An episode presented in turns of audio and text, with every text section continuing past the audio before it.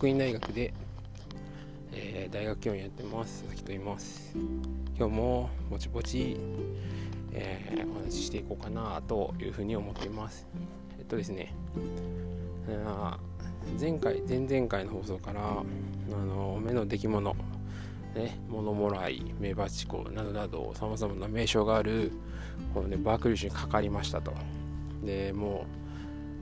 う、一昨日ぐらいは、本当に目も半分も開かないぐらいパンパンに腫れていたんですけど、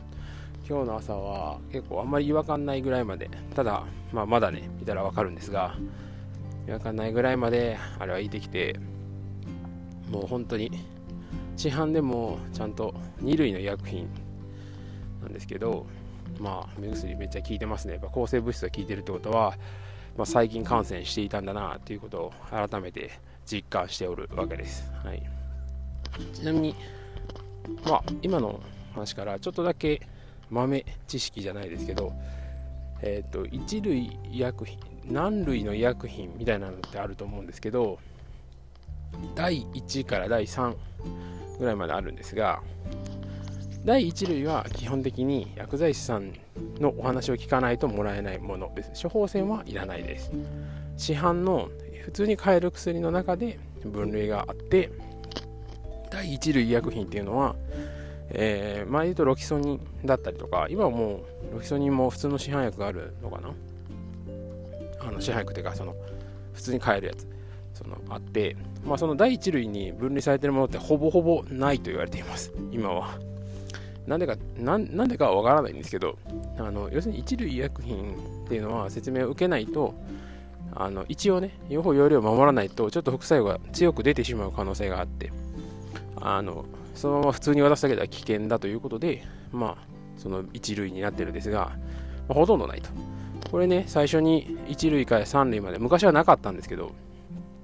あの設定された時に、あの1類が少なすぎて、それ、薬剤師の仕事としてね、一類薬品を要するに説明するってあると思うんですけど、それ少ないってことは別にそんなにいらんのかという、ね、その頃若干のその、ね、大学、薬学部の大学教員内で不満はありましたが、まあ、今もね、そんなに一類なくて、むしろ一類増やしてくれれば、薬剤師がね、説明して、あの、っていうその薬剤師とが存在する意義が増えるっていいなと思うんですけど、薬剤師の地位向上を僕はある程度もっとした方がいいと思ってて、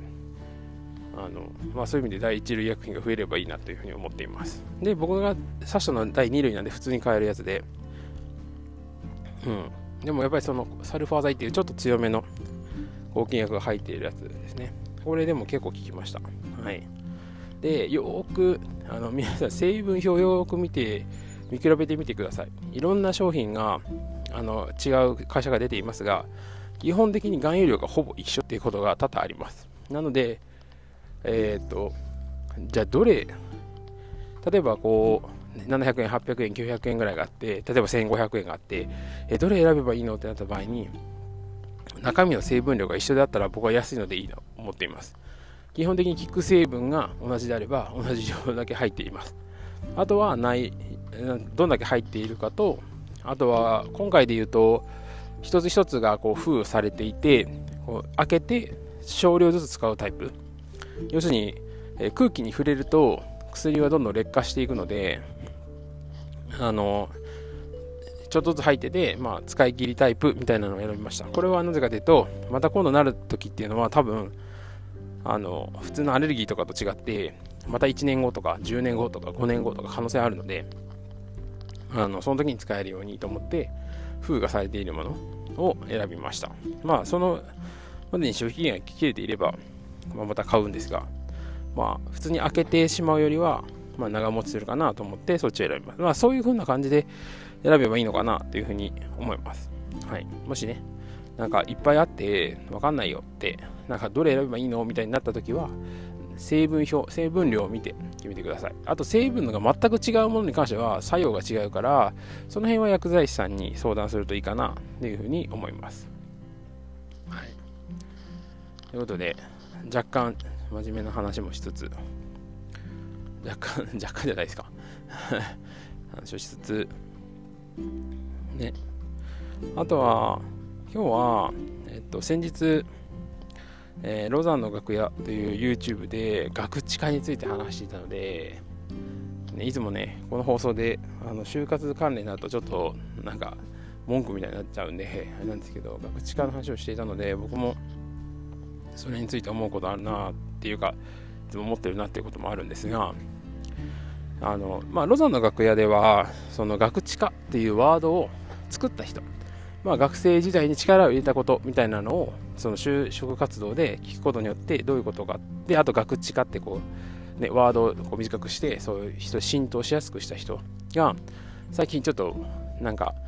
もあの自分が意図していたこととは違う方向性に向いてってんじゃねえかっていうふうに、まあ、ツイートされていたらしくツイートじゃない記事かな。新聞かなんかだと思うんですけど地原さんだったら多分新聞だと思うんですけどなんか書かれていたらしくてでそれを紹介されていました。で要するにもう学生時代に力を入れたこととしていろいろ例えばバイトしましたとか留学しましたとか、まあ、いろんなボランティア活動しましたみたいなのがあるんだと思うんですけど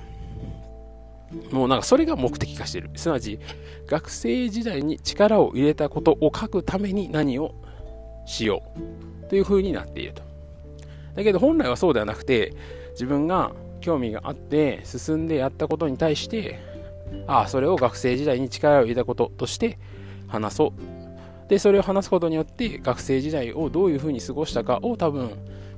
聞いてその人となりを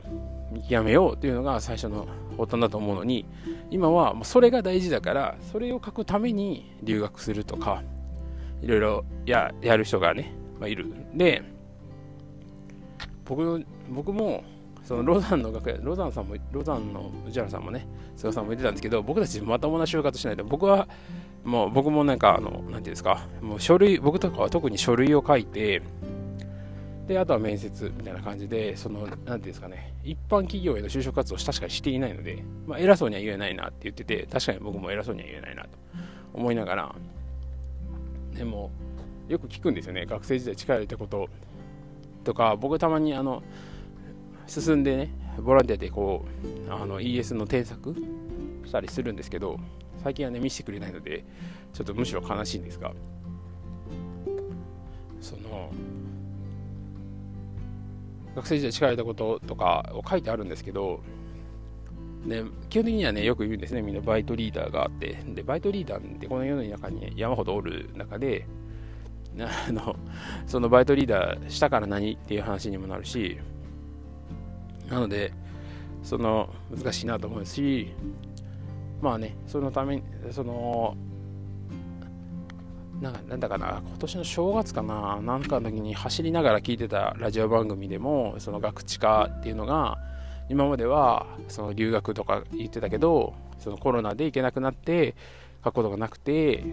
なんか2、3年前のやってて、ちょ直近のなんかやってることを聞きたいんだみたいなことを言ってたんですけど、あの、これね、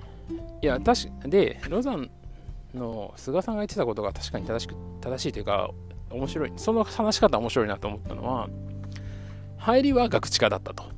学知化のために、実はこういうことを始めたんですよと。うん、書くためにね。書くためにあるボランティアであったりとかを始めたんですけど、やっていくうちに、それ以外のすごいこういうところに気づけてすごいやりがいを感じて今ではもうそういうことではなくてただ単純に目的化し目的がボランティアだったらボランティアをすることでいかにどういうふうにするかっていうことがもう目的明確化に変わったんだと。後でね。なので僕はその学生時代違いってことはこれですというふうに言うと。これねめっちゃ印象いいと思うんですよね。なんか最初にえ学知化のためにみたいな入りからでもそうじゃなくてやってからやりがいを感じた。すなわち入り口なんて確かにどうでもいいんですよね。きっかけなんて何でもいいんだと思うんですよ。でただやったのならやるのなら何にが面白くて何に夢中になれてっていうことを言えた方がいいのかなと。うん。必死にすごいかっこいい学知化を書いてでもそんなに大してやっていないからなんかちょっと嘘をね。でも嘘だったりとか他の人のエピソードのやつをちょっとこう自分もそういうふうに話したら、まあ、別にね面接で話せればいいと思ってるからちょっと森に持ってそんなやってもないようなことを書いたりとかする人もいると思うんですけどそれぐらいだったら学知化のために何かをやり始めそれに対して本当に熱中できるほどのめり込んでみたらいいのかなというふうにも思います。うん。でもそれは1、2年生の頃にやった方がいいですね。あまあ、いや、1年生なら3年生か。2年生の終わりから3年生がいいと思います。その、就職担当の人は、その直近のやりた、やり、なんですか、学知化が知りたいみたいなことを言っていたので、その放送でね。だから、その、時期としては2年生後半から3年生前半ぐらいがいいのかな。いや、違うか、3年生、うん、3年生の間か、にやればいいのかなっていうふうに思います。ただ一つこれは企業側への文句なんですけどあの学知化と研究で頑張ったことっていうのが別になってる企業さんがあるらしいんですけどこれ僕めちゃめちゃおかしいと思っていて研究で頑張ったことと学知化ってが違うということは研究は学生時代に頑張ったって無意味だっていうことを言ってるんですよね。ほんこれもし僕言われたんですよ。学知化あの学知化で何書けばいいかっていうかもうコロナで何も出てないし研究しかできてないんですっていう学生さんがいてえじゃあ研究のこと書けばいいじゃんって僕は言ったんですよね。そしたらいや研究と研究でやった頑張ったことと工夫したこととあの学知化は違うんですよって言うから僕この時はって 思ったんですよね。うん。あの関西人あるある日頃関西弁出ないのにあの感情的になると関西弁が強くなるっていうなんですけどいやこれはじゃないですかえなんで研究を頑張ったこととしてはダメなのダメだって言ってるわけじゃないかもしれないですけどそれを別にする意味が全くもって僕はわからない別項目にする意味がないと思ってるんですよねうんでじゃあそういう企業さんは何を聞きたいのかなと学知化でだって研究頑張ったら研究に時間費やすわけなのに研究以外のことを書くとで、それをね、うん、就活アドバイザーみたいな人が、それは幅広いあれのために研究以外のことを書いた方がいいよという方がいらっしゃるらしいんですが、僕からすれば研究頑張ってるやつの方がいいと思います。それでか、なんかバイその辺のバイトでバイトしてました、2、3年前にバイトしてましたみたいなんだったら、僕は研究のさらに工夫した点と、それによって、そのどういうふうにこう可視化方法とかが変わったとか、マインドが変わったとか、そっちの方が絶対にいいと。僕は思っています。で、そっちじゃない、そっちではねえよっていう、もしこの放送を聞いて、そっちではねえよ。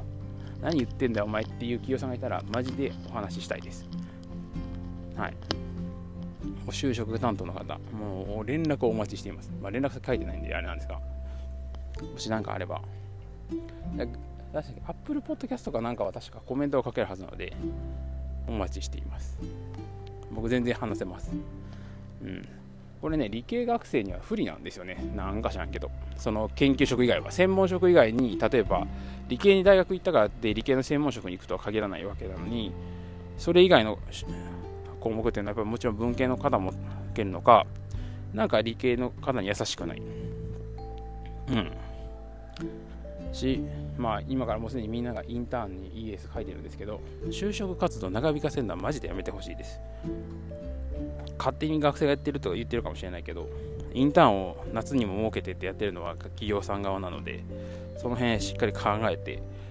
ちゃんと研究に持ち込めて就活もできる、その、ように、僕はその企業さん側も少し大学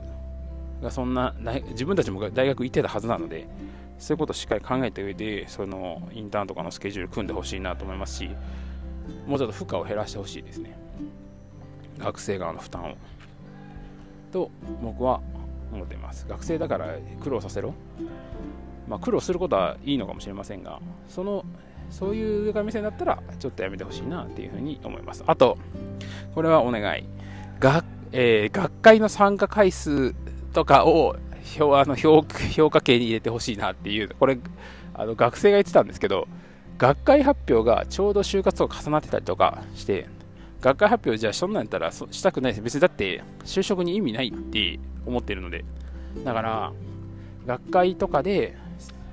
学会に参加できるってことはそれだけ研究を頑張った成果でもあるので学会の発表回数ぜひとも研究の発表回数をぜひともなんか考慮してほしいなというふうに思いますそうすればな陰性になれば卒論も含めて発表回数は増えているわけで大学院に行く意味もあるしでが研究も頑張れて研究頑張った成果で自分が行きたい企業に就活できるってこれほどウィンウィンなあれないのかなと。学会発表できるってことはそれだけプレゼンテーションをしているってことなので企業さん側もプレゼンテーション能力高い学生を求めていると思いますからぜひともそういうところも評価圏に入れてほしいなというふうに思います。今日はまたほらね喋りすぎるでしょ。喋りすぎるんですよ。それで またごめんなさい。長くなりましたがそれではまた。良い一日を。